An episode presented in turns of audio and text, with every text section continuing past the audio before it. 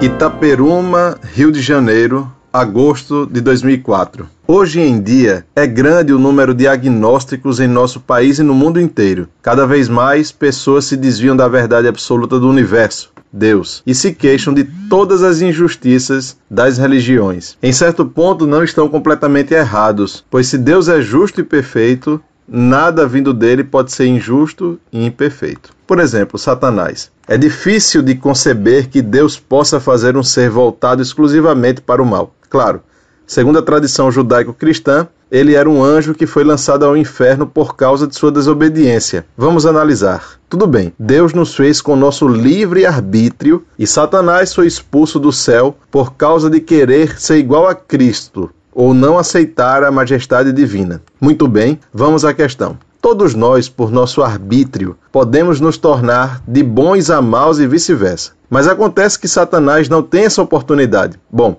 pelo menos até agora eu não ouvi nenhum católico dizer que Satanás pode converter-se. Risos. Ora, se Deus é um Deus de amor e perdão, e Jesus Cristo mesmo disse que se deve perdoar, não sete, mas setenta vezes sete, então por que Satanás foi lançado ao inferno, que é uma pena eterna? Isso seria uma injustiça e Deus é um ser completamente bondoso e justo. E também convenhamos que admitir a, conversão de Satanás seria um disparate contrassenso já que a luta das religiões judaico-cristãs é exatamente contra o próprio. Eu não tenho nada contra a Igreja Católica, mas acho que muitos dogmas devem ser colocados em pauta e serem discutidos, pois caso contrário, cada vez mais vai crescer o número de ateus que se revoltam com dogmas completamente injustos e equivocados, como a pena eterna do inferno, por exemplo. É inadmissível que um ser justo seja tão carrasco a ponto de jogar no fogo eterno um ser que ele mesmo criou? Claro que não. Deus é bom e perfeito. O ser humano paga por tudo o que ele fez, mas tem a oportunidade de se reconciliar com Deus através da reencarnação. E não adianta dizer que na Bíblia existe a condenação do Espiritismo. Muito pelo contrário. No Velho Testamento existiu a profecia de que Elias voltaria.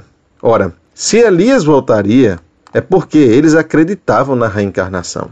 O povo até pensava que João Batista era Elias reencarnado.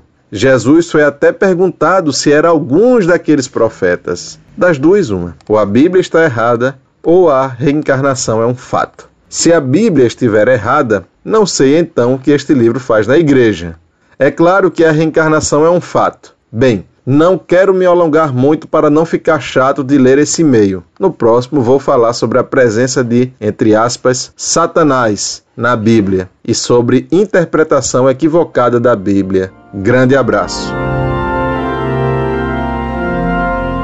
Prezado, salve Maria. Que confusão você faz? Deus é infinitamente bom e tudo o que ele criou é bom. Satanás, enquanto criatura, é bom, isto é, ele tem uma grande inteligência e uma forte vontade. Satanás é mau moralmente e não enquanto ser. Ele usa mal as qualidades com que Deus o dotou.